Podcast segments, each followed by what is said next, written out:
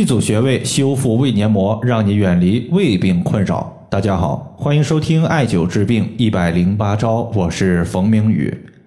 有一位学员他说：“冯明宇老师，对于胃黏膜受损所导致的上腹部疼痛，以及胃酸过多导致的反酸问题，有没有调节的方法？”这个患者今年三十六岁，是一位男性。有一次因为上腹部的疼痛，去医院做检查，结果显示有胃黏膜受损的问题。所以他一直想要通过用药或者说用经络穴位养生的方法来修复自己的胃黏膜。在八月中旬的时候，我针对他的情况和他推荐了两个建议。第一呢，就是不要再饮酒，晚上一碗小米山药粥。第二呢，就是艾灸公孙穴、中脘穴、内关穴、足三里穴以及太冲穴。经过一个多月的艾灸，现在呢，他的上腹部疼痛和反酸问题已经彻底的消失了。前几天他去检查胃的情况，发现胃黏膜他已经恢复正常。首先呢，咱们先来说一说小米山药粥，它的组成很简单，就是淮山药以及小米，你根据个人的饭量选择适当的一个数量就可以了。比如说，我们在锅中加一千毫升的水，把水烧开，放入小米，先煮五分钟，然后的话把淮山药一起开始煮。先用大火煮五分钟，再用小火煮十五到二十分钟左右，煮熟之后就可以食用了。在古代呢，我们把小米也叫做粟米，比如说在《实践本草》这本书中记载，粟米粥治脾胃虚弱、呕吐不能食，煮粥汤而食，养胃气。从中呢，我们可以看出来，小米它能够滋补脾胃，帮助消化，而淮山药呢，它是白色的，并且味道略带甘甜。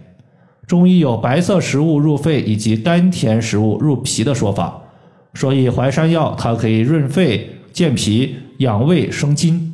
尤其是我们现在的一个秋冬季节，天气特别的干燥，一些燥热的邪气容易导致我们出现咽喉的干痒疼痛、鼻腔的干燥、流鼻血，包括咳嗽、少痰，甚至皮肤干燥的症状。这个时候呢，我们都可以多吃一些小米山药粥来缓解这些情况。接下来呢，咱们针对上面的五个穴位，为什么能够帮助人体修复胃黏膜、调节胃病、胃痛，和大家简单的分析一下。首先，胃黏膜受损，它和胃酸过多肯定是有关系的，因为胃酸它是消化食物的，它的腐蚀性非常高。虽然说胃黏膜它对于胃酸的腐蚀性有很强的抵抗能力，但是如果你吃饭不规律，经常饮酒，这个时候呢，我们胃酸分泌过多。它就会导致胃黏膜的损伤。此时呢，我们就需要一个抑制胃酸分泌的穴位，在这里首推公孙穴。公孙穴它可以抑制胃酸的分泌，对于经常胃痛、胃反酸的人来说，它绝对是一个不可多得的好穴位。它的具体位置呢，是在我们大拇指的外侧，越过第一个高骨下方的凹陷。第二个呢，就是从五行方面来看，脾胃属土，而肝属木。我们经常说木克土，所以肝气太过，它容易克制我们的脾胃，使我们的脾胃功能较为虚弱。大家呢可以在自己的身边观察一下，凡是脾气暴躁、容易生气，或者是情绪压抑的朋友，往往脾胃消化不会太好，或者说自己的身体较为瘦弱，这就是肝木克制脾胃运化的实力。对于肝气太过旺盛，在这里呢，我们需要一个疏肝气的穴位，推荐艾灸太冲穴。因为太冲穴是肝经原穴，我们也称之为人体的灭火筒。对于情绪易怒暴躁的患者，经常按揉艾灸太冲穴可以舒缓情绪。具体位置呢，就是沿着我们脚趾第一和第二的脚趾缝向上推，在两个骨头夹角前方能够感知到一个凹陷，这个凹陷就是太冲穴的所在。第二个呢，就是内关穴。内关穴和太冲穴我们也经常搭配使用。太冲穴可以疏肝，内关穴呢可以理气和胃。并且在四种学科记载了这样一句话：说心胸寻内关，也就是心脏和胸部的问题，可以用内关穴来进行解决。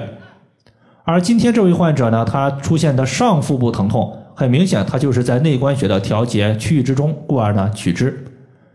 内关穴它的具体位置呢是在手腕横纹上两寸两条大筋之间。